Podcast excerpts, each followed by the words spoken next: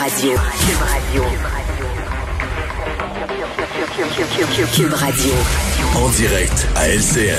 c'est l'heure de retrouver Geneviève Peterson, euh, animatrice à Cube Radio, que je retrouve avec plaisir. Bonjour Geneviève. Salut Michel.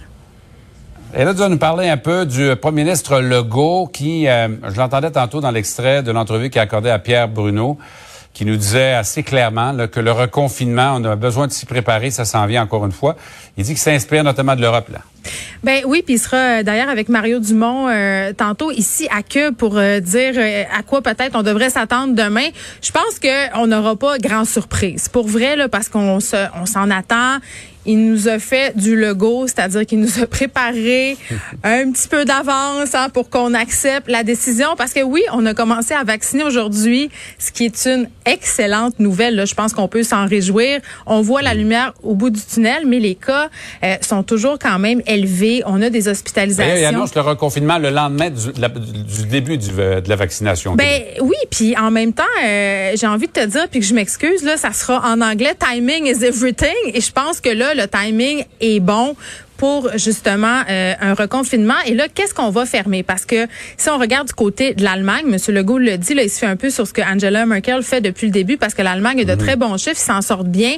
Ben eux, ce qu'ils font, c'est qu'ils ont fermé les commerces non essentiels, les écoles, les CPE, les garderies, évidemment pas de CPE en Allemagne. Là, je fais la transition avec ici, mais euh, ce sera sensiblement, j'imagine, la même chose pour nous. Euh, on a déjà prévu des mesures pour les écoles, mais ça va être quoi un commerce jugé non essentiel? Euh, parce que ce qu'on veut faire, en fait, c'est circonscrire les possibles éclosions. Michel, là, on ne se fera pas de hmm. cachette.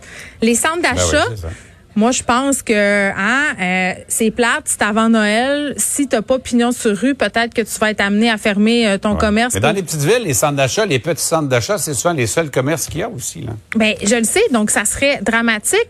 Mais si on écoutait les consignes, on est supposé avoir déjà fait notre magasinage et l'avoir fait majoritairement en ligne. Mais bien entendu, c'est pas tout le temps possible. Et c'est ça qui est un peu dommage.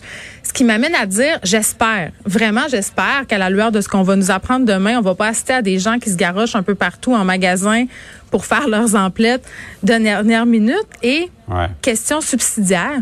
Est-ce que la SAQ va être considérée comme un service essentiel, Michel? Parce que, on le sait, là, pendant le temps des fêtes, on aime ça prendre un petit verre. J'ai pas l'impression que s'ils ferment la SAQ, ça va être très, très bien reçu, mais je pense pas. Je pense pas euh, qu'ils vont aller là.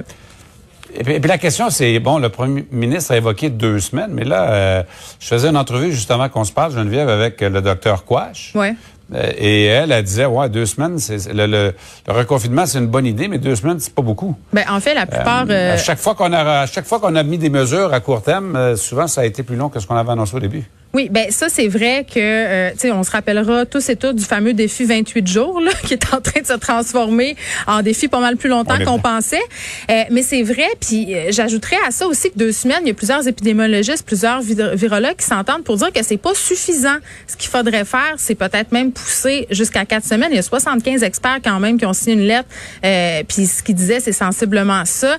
Est-ce qu'on pourrait s'attendre à une augmentation de cette période-là? Moi je pense que oui. Et qu'est-ce qui va se passer avec les écoles? Parce que là, euh, ce que craignent euh, les parents, et j'en suis, c'est qu'on soit en enseignement en ligne aussi au primaire. Ce sera le cas au secondaire. Comment on va organiser tout ça? Comment on va réussir à travailler et que nos enfants soient à la maison en train de faire de l'enseignement en ligne? Parce que l'enseignement en ligne, là, je vous l'annonce, là, c'est pas juste mettre ton enfant devant l'iPad, puis le téléphone, puis l'ordinateur. Il faut que tu sois là pour superviser.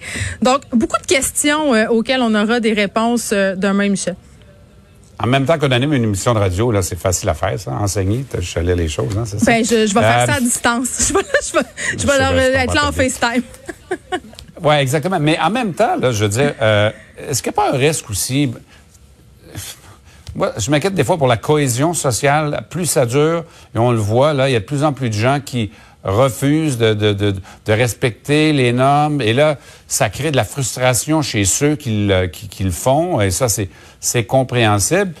Si ça dure, perdure, il euh, y a des tensions et, c'est la cohésion sociale qu'on met en, en péril. C'est pas une source de soucis, ça? Il n'y a pas un jeu d'équilibriste à faire là aussi? Moi, je pense que plus ça dure, plus on perd des gens plus on perd du monde parce qu'à un moment donné, on a cette impression d'être face à un mur.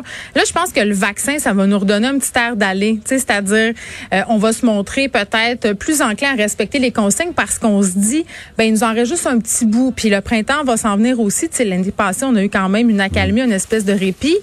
Là, euh, si on prolonge les mesures, ça va peut-être replonger les gens dans une certaine euh, rébellion sociale. Mais moi aussi, je suis inquiète pour la cohésion sociale. Puis il y a de l'attention dans l'air à venir pour le temps des fêtes dans les familles, euh, parce qu'il y a des gens qui suivront pas les règles. Chicane à venir. Geneviève Peterson sur Cube Radio. Bonne fin d'émission, Geneviève. Merci, là. Bye, Michel.